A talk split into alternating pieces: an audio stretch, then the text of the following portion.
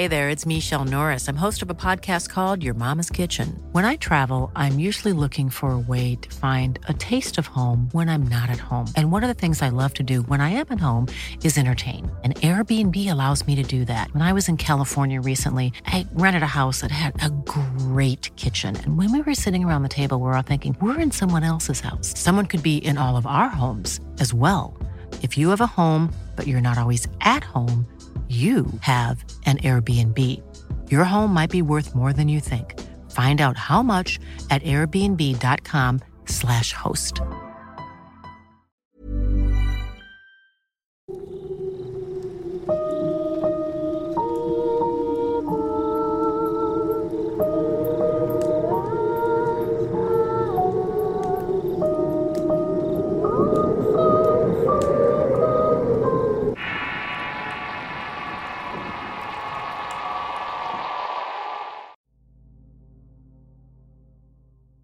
El siguiente relato es un poco diferente a lo normal. Estamos probando cosas nuevas y esta es una de ellas. Relatos que son ficticios pero enfocados al horror, ciencia ficción y cualquier tema raro que parezca o pudiera parecer interesante de conocer. En este caso, su autor el terror primigenio del de Chile, a quien pueden encontrar en Instagram con una serie de microcuentos. El enlace lo dejaré en la descripción del video. Y ahora disfruten de esto que se llama el 60%.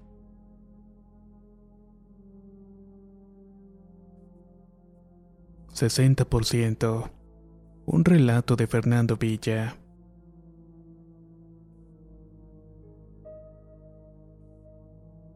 Si pudiese describir a Gabriel Arjona en términos prácticos, diría que el hombre era una máquina.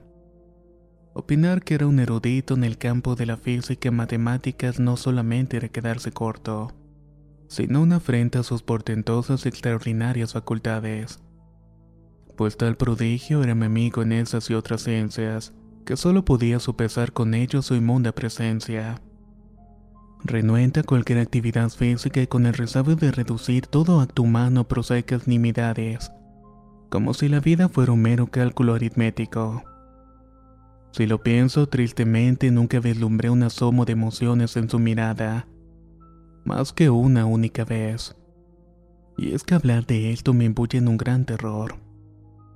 No por las extrañas circunstancias que marcaron su desaparición, y los indescifrables documentos y maquinarias que fueron encontrados en sus dependencias, que ni los más iluminados han podido descifrar, sino por la cualidad inherente a él tan insensible, fría e indolente que irritaba cualquier atisbo de humanidad. Explicaba todo el incidente de divertido júbilo, conjonante pena como impresionante superfluas, producto de reacciones bioquímicas funcionales. Era aislado y evitado por todos. Y no es que tal cosa le importase, Abocaba sus días a la tediosa paz que le ofrecían las inacabables e incomprensibles complejas operaciones matemáticas que realizaba. Lo hacía con prolijidad en una indigente cantidad de cuadernos que traía siempre consigo. El doctor en física cuántica y yo nos hicimos buenos amigos tras conocernos en una clase en común de filosofía y metafísica, así como varios fortuitos encuentros en el metro pues se dio también por aciertos que ambos detestábamos el uso de automóviles. Viviendo él en la estación Elisa Correa contigua a la mía de los Quillayes.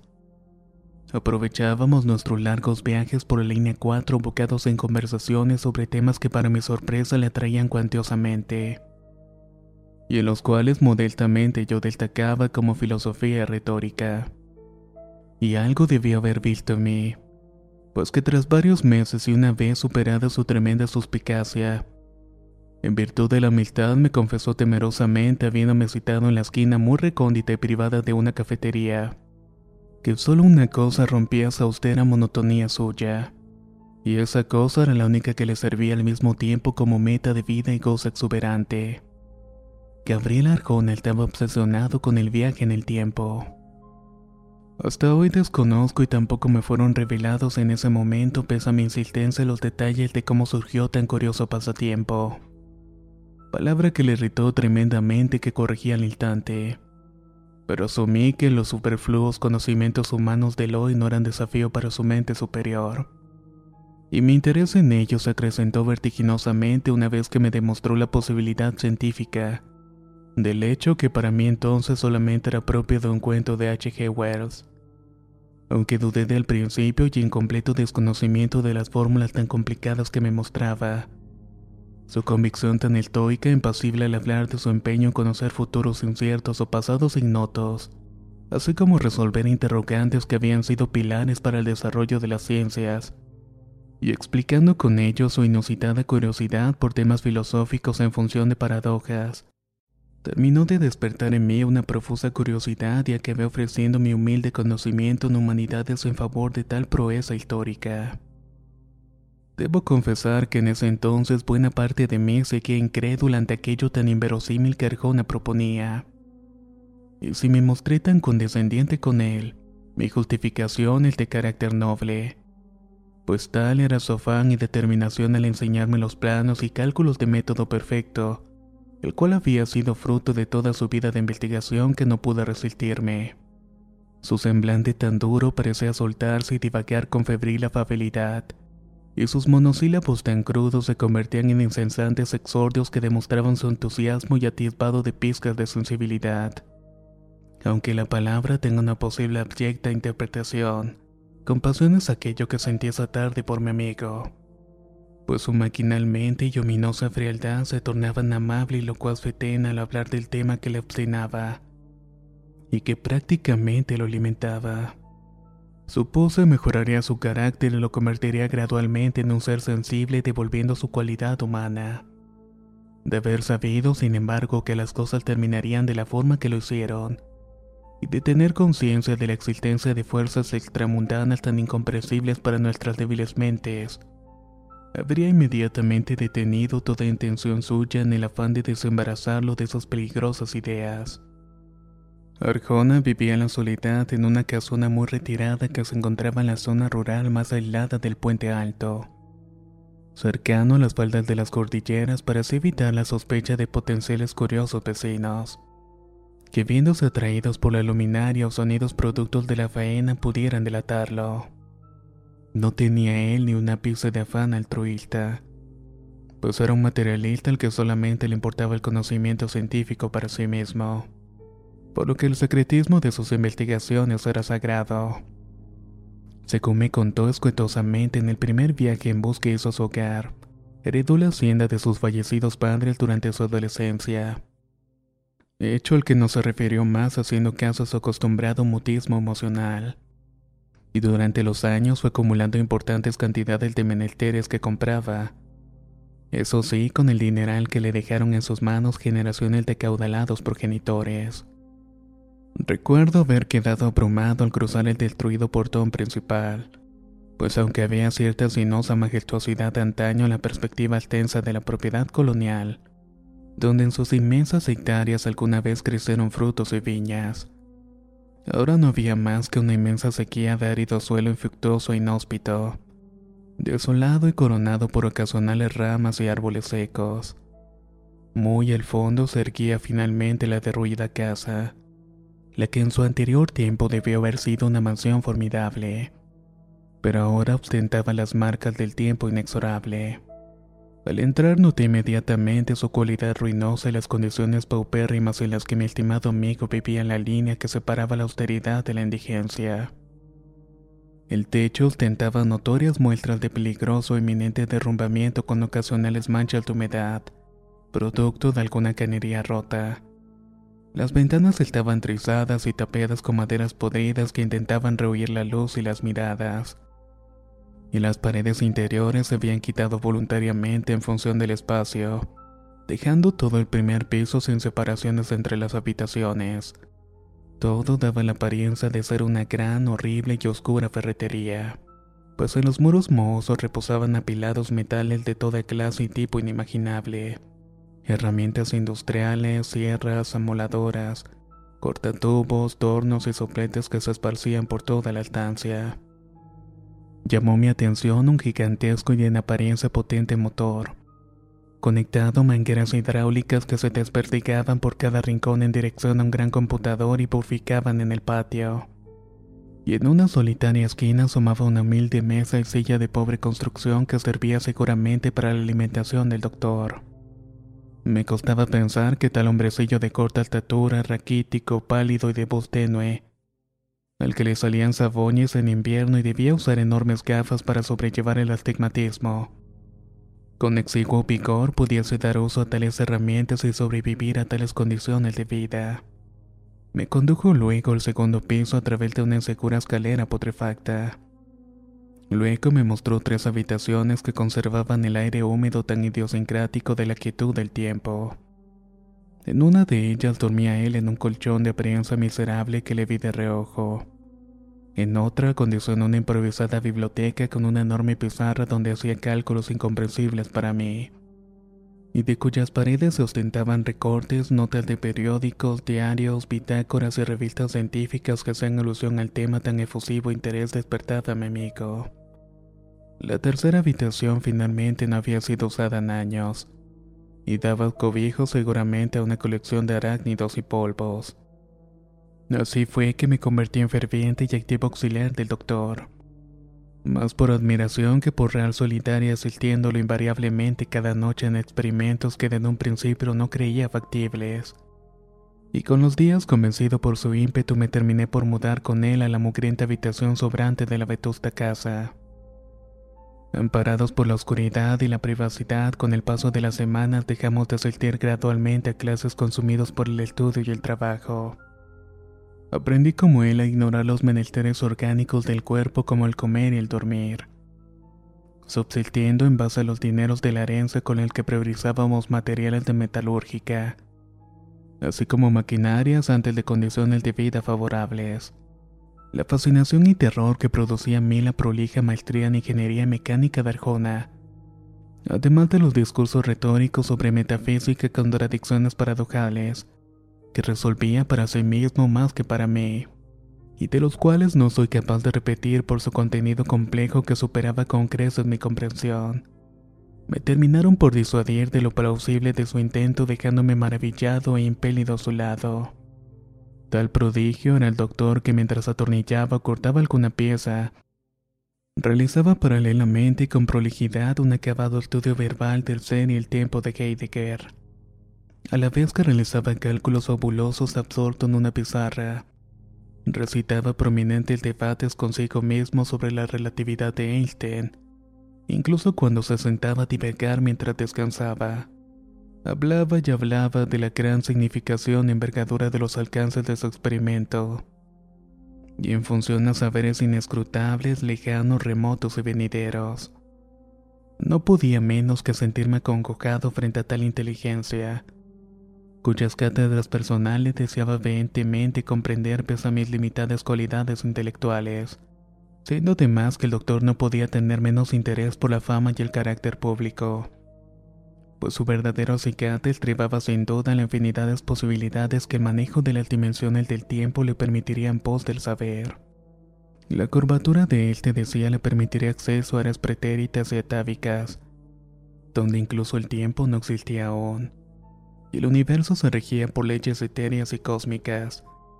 Imposibilidades incomprensibles que aquellas psíquicamente más débiles llamarían como obra de Dios donde especulaba que el espacio era habitado por seres de naturaleza ignota, y cuyas formas o funciones eran materia de examen por su imposibilidad no húmena, antes de que el tiempo mismo fuera escrito al vacío, incluso previo a que los eones venideros manifestaran recién primitivas directrices para la corporidad, que serían para nosotros los primeros atisbos de leyes físicas y biológicas de mundos y universos de los cuales ciertos seres escapaban.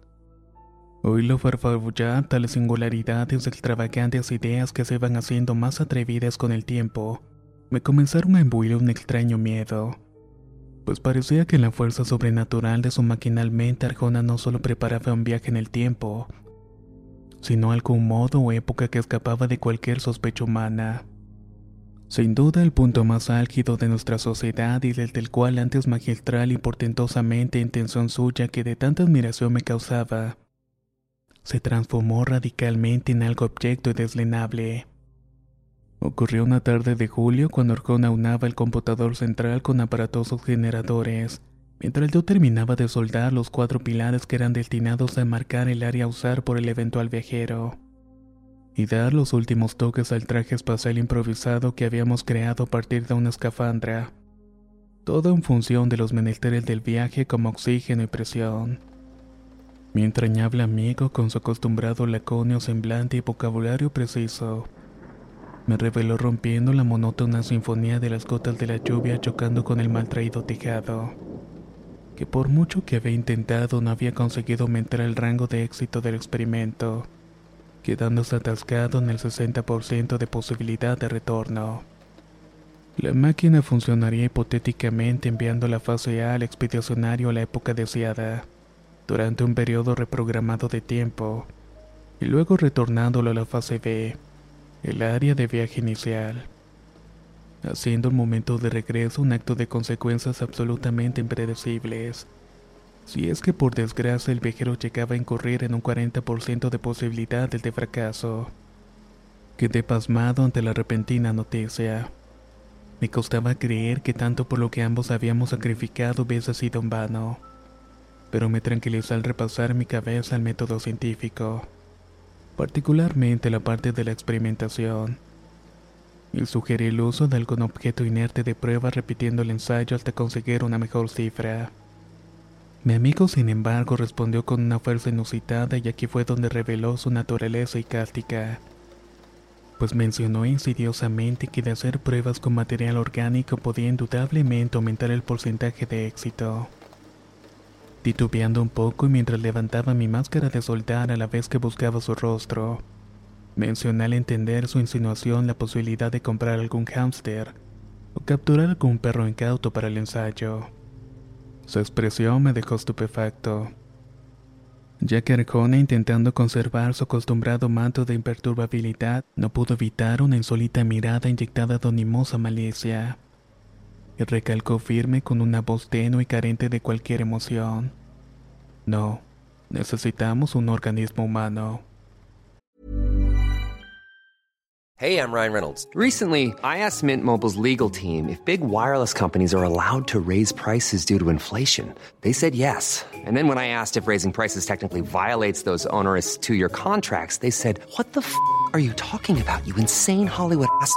So to recap, we're cutting the price of Mint Unlimited from $30 a month to just $15 a month. Give it a try at mintmobile.com slash switch. $45 up front for three months plus taxes and fees. Promo for new customers for limited time. Unlimited more than 40 gigabytes per month. Slows. Full terms at mintmobile.com. I'm Sandra, and I'm just the professional your small business was looking for. But you didn't hire me because you didn't use LinkedIn jobs. LinkedIn has professionals you can't find anywhere else, including those who aren't actively looking for a new job, but might be open to the perfect role, like me. In a given month, over 70% of LinkedIn users don't visit other leading job sites. So if you're not looking on LinkedIn, you'll miss out on great candidates like Sandra. Start hiring professionals like a professional. Post your free job on linkedin.com/people today. No sé bien cómo explicar los hechos que acontecieron luego de aquel infatuoso día. Intenté infructuosamente disuadirlo de aquella abominable idea. Le dije que la experimentación humana era una práctica repulsiva de cuestiones de moralidad, que ninguna circunstancia meritaba el precio de una vida, y que lo más sensato sería dar a conocer nuestros prolíficos avances al mundo. Si es que los animales no cumplían con su demanda de complejidad orgánica, pero algo despertó en él. Era una pasión azarosa y fría como si aquella tan estoica y maquinal presencia suya no hubiese sido más que una bien trabajada e insidosa máscara a la cual le subyacía algo despiadado y carente de límites. Me echó de su casa con gran vigor empujones de fuerza sobrehumana imposibles para su enclenque anatomía, pues tenía un metro setenta de estatura. Y mientras me retiraba con las pocas posesiones con las que había llegado, lograba escuchar al doctor proferir grandes respectos a lo que el avance de la ciencia era frenado gracias a gente como yo, cuya ética y moral detenían el progreso así como la eficacia de la razón y la obtención de conocimiento. Y mientras cruzaban las grandes hectáreas de la propiedad en dirección a la calle, Me alejé oyéndolo bramar a lo lejos algo relacionado al juicio emocional y el saber acompañado de afrentas y agravios contra mi persona. Una vez volví a casa pude notar mi evidente estado de desahucio y cansancio semblante. Había bajado varios kilos y mi apariencia demacrada producto de la inanición y la privación del sueño. Causaron un gran impacto en mi círculo más cercano. La explicación que di a familia y amigos frente a la suspicacia fue que una empresa a la que había buscado resultó un fracaso rotundo en afán de no exponer los trabajos de mi perturbado y entrañable amigo, el cual esperaba hubiese cesado como yo lo hice la intención magistral que tenía. Logré reponerme de las largas jornadas que tanta mella me habían hecho, y con los días averigué la forma de reincorporarme a la universidad sin dejar de preguntarme qué habría sido de aquel hombre. Aquel que admiraba aún su muestra de delirio obsesivo producto de la devastadora influencia de su cautiverio a manos de la soledad y la indolencia. Lo imaginaba en el lúgubre desamparo de la derruida casa comiendo restos de atún con la mano mientras se protegía del clima con alguna ruida manta. Una que lo cubría del inclemente frío que silbaba colándose por las mal tapiadas ventanas. No podía mi conciencia estar tranquila en noches o clases al saber que el doctor no volvía y particularmente en la vida onírica ciertos demonios crepusculares se presentaban en forma de terribles fantasías, particularmente visiones que vaticinaban mis peores miedos. Le veía manipulando el poderoso computador poniendo en marcha un mecanismo que requería una ingente cantidad de energía, en la que había contribuido conectando un sistema a una serie de 29 generadores industriales y en lo que antes llamé el área de viaje, un hombre estallaba con violencia en una papilla de carne y huesos que se desperdigaban por la sala en forma grotesca. Todo mientras intentaba materializarlo en nuestro mundo luego de su travesía hacia tiempos y espacios ignotos, de los cuales Arjona tanto deseaba contemplar. Fiel a la amistad que antes compartíamos, me decidí finalmente a visitarlo con algo de mercadería y cordial amabilidad, en intención de dejar atrás el desaire que tuvimos y queriendo a la vez comprobar si tales visiones eran productos de miedos irracionales. Recuerdo que el clima era terrible y retumbaban los relámpagos y la lluvia caía con furia, pero no quería aplazar más mi visita, así que tomé el bus de la mañana y llegué como eso de las 12 del día. Una vez atravesé el derrumbado portón, mi corazón se aceleró. Atravesé raudo y presto el campo barroso corriendo toda prisa soltando las bolsas y dispuesto a combatir, pues del interior de la vivienda capté por encima del sonido de la tormenta. Graves rugidos y sonidos lamentosos que se tratarían seguramente de ladrones. Ladrones tratando de robar el trabajo de toda una vida. Rompí con furiosa embestida la puerta y una vez dentro, me paralicé por completo el tupor al contemplar la inexplicable escena. Atibulado y profundamente embotado, Arjona temblaba nervioso gritándole a la máquina, dándole ocasionales embates con un gran fierro vestido con el traje improvisado que ahora parecía casi deshecho. Su rostro antes inexpresivo parecía ahora presa de un miedo inerrable, así como una profunda congoja. Y apenas hizo caso a mis inquietudes y preguntas en su estallido de febril violencia, tan contrario a su acostumbrado talante estoico.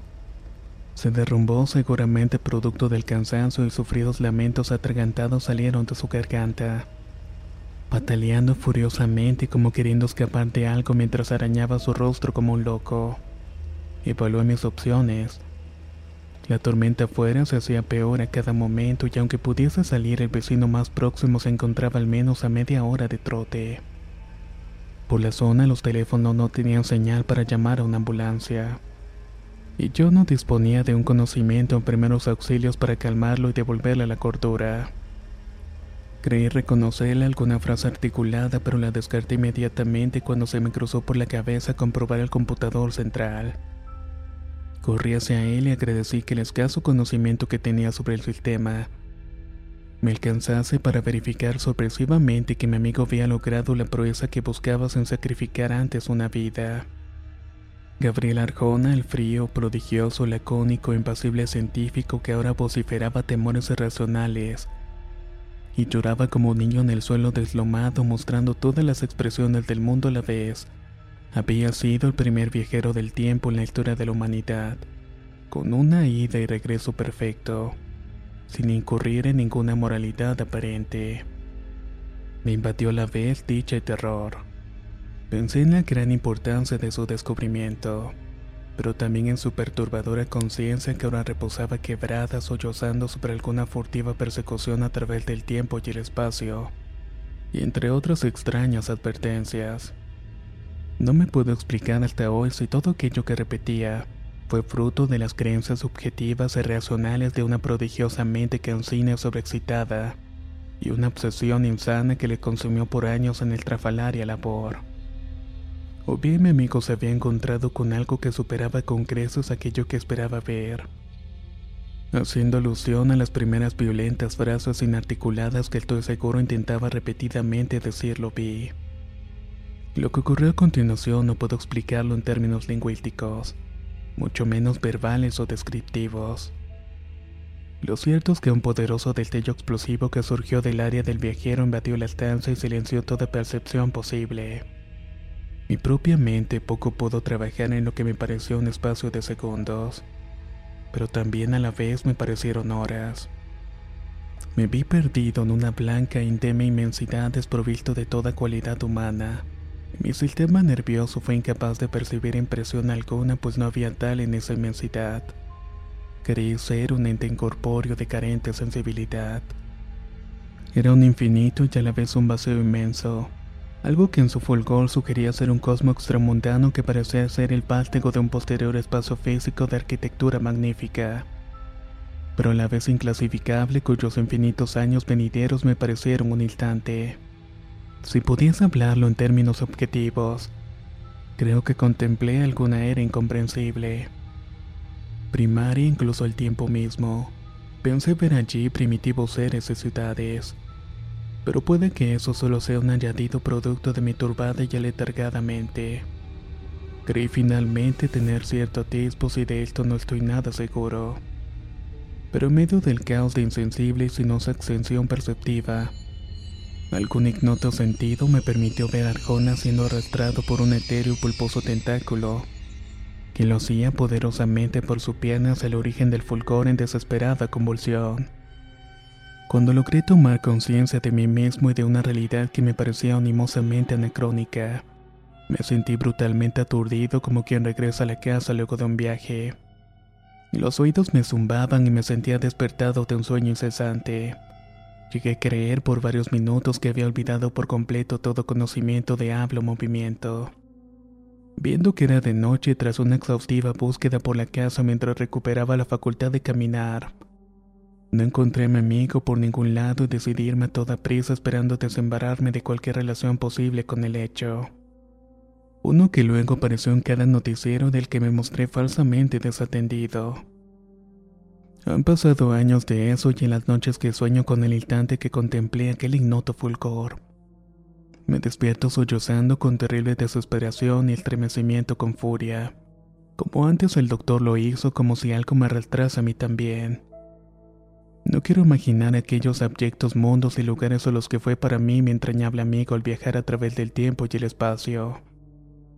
Pues no fue él a un punto específico de la línea temporal, sino un lugar más allá de la norma que la humanidad concibe como tal cosa desprovisto de toda cualidad de pensamiento y alcance cognitivo. La máquina indicaba que había estado por espacio de minutos humanos observando eones infinitos de eras pretéritas, lo que conocemos vulgarmente como tiempo, obedeciendo hasta el final su cualidad científica vida de conocimiento. Pero siempre me estremezco al pensar si en esos pocos minutos humanos fueron en realidad centurias o milenios y los que se terminó perdiendo los anales de una existencia desconocida deseando pavorosamente regresar. Sé aquel instante que presciende bastó para romper mi razón y perseguirme de por vida. Con cuánta intensidad debió haber sufrido él el paso perenne de infinitas épocas de dimensiones inverosímiles a manos de los ignotos seres que la habitan. Lo cierto es que el misterio es el más irresistible cebo para el investigador y concluyó sin duda que mientras como humanidad nos aboquemos a seguir las mundanas leyes físicas que conocemos y nos gobiernan, y no intentemos en completa ignorancia torcerlas, Evitaremos habilitar realidades para las que sencillamente no estamos en absoluto preparados. 60%. Autor Fernando Villa. Relato perteneciente a Terror Primigenio. Si quieres conocer más relatos de este tipo, te invito a visitar el enlace que dejaré en la descripción. Nos escuchamos en el próximo relato.